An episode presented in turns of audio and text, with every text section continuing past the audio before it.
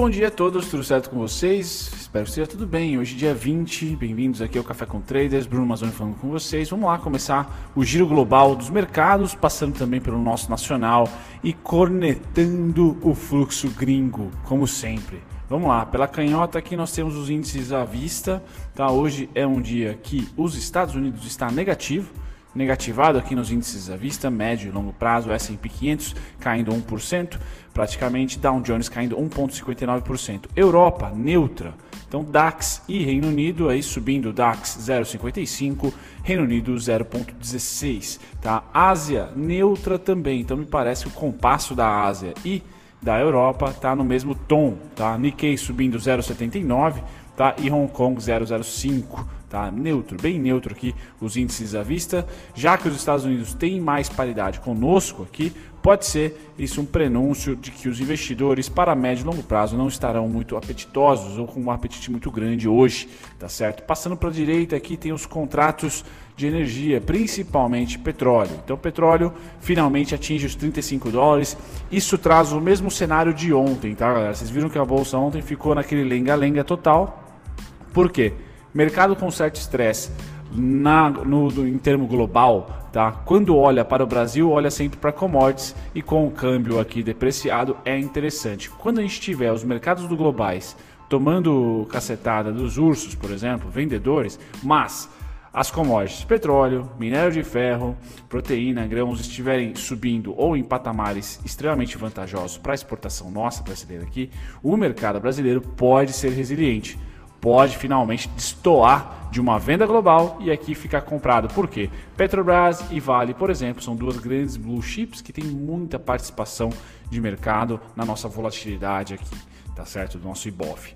Beleza? Com a debandada atual do setor financeiro, vocês ah, não tenham dúvidas, pelo menos eu não tenho dúvida, que essa grana vem muito para commodities. Então, sempre ficar de olho em commodities nesse período chato, que a confiança não é muito grande na economia e principalmente na parte financeira da economia, a commodities tem sido aí uma saída interessante. Então, o petróleo subindo, isso traz uma força de ao menos ser resiliente em momentos de venda. Vamos já já olhar os índices futuros como eles estão, mas petróleo fechou a 30, está sendo negociado, perdão, a 35 dólares, mais de 1% de alta para o Brent, tá? Metais mais resiliente de todos é o minério de ferro, que hoje cai quase 1%, mas está aqui, ó, 90 dólares. Tá? Há um mês atrás, nem há um mês estava 80. Então a subida é bem forte e sem grandes aparições, vamos dizer assim, ursônicas. Então não há muita venda no minério de ferro, me parece realmente uma tendência de alta. Isso traz resiliência para uma das grandes grandes, grandes braços do Ibov, que é a Vale e todas as siderúrgicas que correm por trás. Tá? Ouro hoje subindo, 0,58, tá? assim como todos os outros metais, destaque para a platina aqui, mais de 3% de alta. Tá? Agrícolas, cafezão, o meu daqui a pouco eu vou ter que pegar, esqueci o meu remédio que o dentista passou lá em casa, vou ter que voltar correndo, porque eu estou sem bicicleta. E aí vai, né? Café caindo 0,65, algodão hoje um grande destaque, tá? 2,42. Então isso é muito bom para SLC, por exemplo, que tem produção de algodão aqui no Brasil. Soja subindo 0,35 tá? Trigo caindo 0,35, tá? açúcar sempre nos 10 centavos, subindo hoje 0,46 e milho caindo 0,86, tá? Então não é uma, um dia espetacular para os commodities de grãos, tá certo? Principalmente agrícola aqui, mas é um dia ali que está pau a pau, principalmente pelo algodão destoando e a soja também ah, tendo a sua valorização. Não devemos ter então grandes oscilações no setor agrícola. Agora vamos passar setor de grãos agrícola, vamos passar para as proteínas. Eu sei que às vezes pode ser repetitivo, galera, mas a consistência de criação de conteúdo aqui faz com que eu repita todos os dias. Mas lembra que eu comentei nos cafés anteriores que o suíno chegou meio que no seu estágio de venda, de equilíbrio, oferta e demanda. Funciona às vezes no mercado financeiro, principalmente no contrato futuro, às vezes funciona. É difícil, né? Haja vista aí o petróleo, para onde foi, né? Preços negativos, mas em normalidades, quando o ser humano ele, ele tende a ser humano, a oferta e demanda funciona. E no caso do, dos futuros dos suínos, estão precificando aqui com vendas porque a subida foi meteórica e chegou em um preço de equilíbrio, equilíbrio histórico, tá? de décadas e décadas. Então, queda para os suínos aqui continua, certo? naquela faixa de 50 60 dólares, um equilíbrio muito forte. Né? Eu tinha marcado para vocês 67 a 70 como alvo e não deu outra. Vendas vamos dizer assim, entre aspas, normais. Enquanto isso, o que torna o setor resiliente para o momento é que o gado sobe. Gado sobe. Tá certo? Comentei com vocês também, enquanto uma proteína está caindo, a outra está subindo. Isso torna o cenário para o setor muito resiliente. E eu não fui tão confiante assim, por exemplo, na minha posição da Minerva. Poderia estar com ela até hoje, porque caminha para um, um, um cenário no curtíssimo prazo ainda muito resiliente, mesmo com o probleminha atual que a gente está vivendo. Certo? Então aqui commodities levantando o país que é celeiro do mundo, minério de ferro e petróleo subindo, minério de ferro subindo há algum tempo e petróleo se recuperando e a patamares agora de de fato lucro, tá? 35 dólares para cima já começa a ser bem lucrativo para a nossa Petrobras, vai ser difícil o nosso mercado sofrer tanto quanto sofreu em março e em abril. Tá? Vai ser difícil, porque aqui, querendo ou não, o mercado de commodities se torna muito atrativo com o câmbio depreciado como está, tá? E as commodities subindo como estão. Então, essa é a continha que todos nós temos que fazer para esse primeiro semestre, tá certo? A não ser que entre algum tipo de grande player ou algum tipo de lockdown de novo que, que acabe com importação e exportação, tá? O Brasil deve performar. Brasil, mercado de ações, tá? E mercado de, dentro do mercado de ações, as ações das empresas de commodities, tá? Então, bem, bem especificamente falando assim, tá? Deve performar bem. Como as ações de commodities têm um peso grande, Petrobras e Vale principalmente, isso deve carregar o Ibov no ombro, Tá? Então esse movimento é muito, é muito interessante, foge de análise técnica, é um pouco de. Estou cornetando aqui, dando uns pitacos, eu sou bem burro em economia, mas dando os meus pitacos em economia, macroeconomia e dinâmica, tá?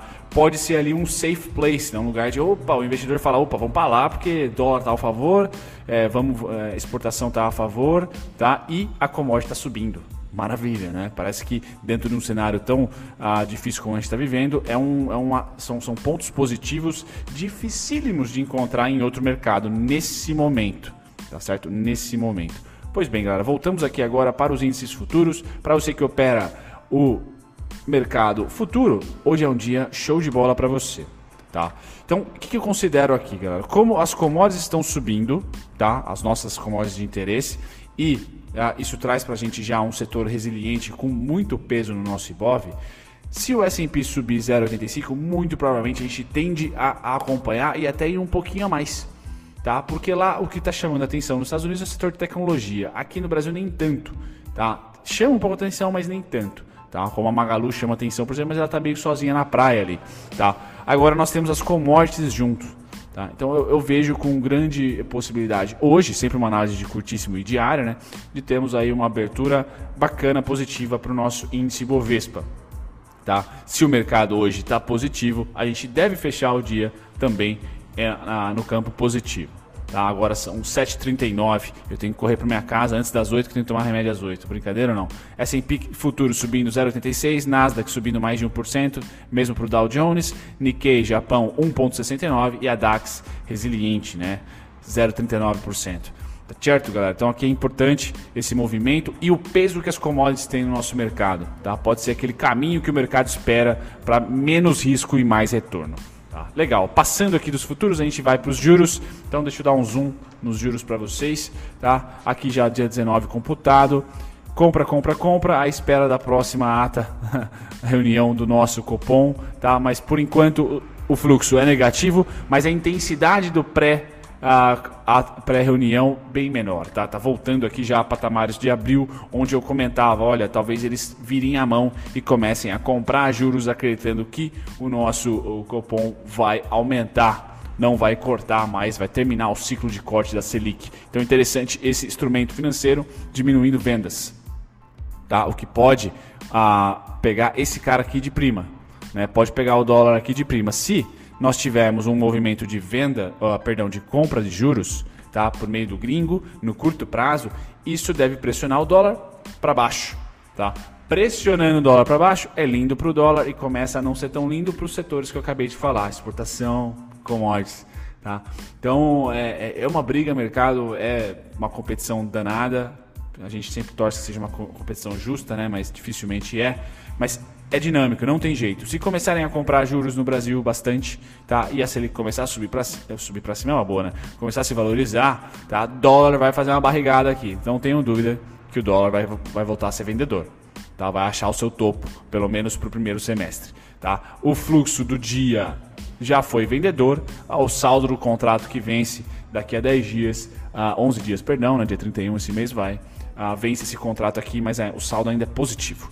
Bacana, galera. Passando agora para o contrato futuro, a gente tem aqui um esquecimento total desse instrumento, né? Pelo menos por hora. Quem está participando é só especulador nacional, as corretoras aqui estrangeiras que o Gringolando Renato computa aqui. Nada de emocionante, né? A gente vê um, um, um esvaziamento de fluxo, tá? E deve se tornar negativo. Então, se eles estão vendendo, ah, pondo no bolso seus lucros do contrato futuro, eles estão com saldo comprador é muito interessante ver dois movimentos aqui. Primeiro, a volta do apetite.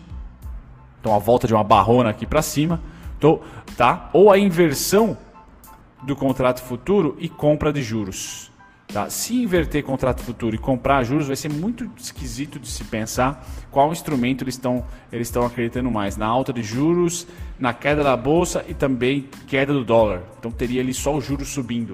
Né? Seria interessante ver e novo para mim, tá? Tendo esse tipo de, de estrutura de dinâmica. Tá? Mas eles estão vendedores no curtíssimo prazo e no, no médio e longo, que é o mercado à vista, eu tenho uma defasagem aqui de dados, tá, galera? Então eu tenho dia 15, nós estamos no dia 20 hoje, então são cinco dias já de defasagem de fluxo ah, gringo. Eu não sei dizer para vocês como é que está o fluxo, tá? Estou esperando aí a B3 atualizar e principalmente o, o Gringolândia atualizar também para gente. Tá? Uh, fico aqui dando essa informação que não há apetite, pelo menos uh, eu acredito que essa, essa curva aqui não tenha subido, tá? Mas esse fluxo eu vou ficar devendo no café de hoje, não sei. Por enquanto ele é bem negativo. Vamos esperar a atualização aqui na B3 e, consequentemente, na Gringolândia. Tá? Hoje a notícia mais importante envolve petróleo, então é muito importante você que gosta de mercado financeiro acompanhar o dia às 11h30 tá? principalmente para Petro, a Petrobras e para aquela oscilação de tendência. Né? Como tem os estoques dos Estados Unidos, eles podem mexer na precificação, se comprar mais fica mais caro, não tem jeito, se eles tiverem pouco estoque, então vier abaixo da projeção, o petróleo deve subir, porque em, o mercado entende que ele vai mandar a mamona na compra. Tá certo? Então é importante ver o Tio Sam, que é um dos principais, junto com a China, um dos principais consumidores aí, importadores de petróleo. 11h30 hoje, galera.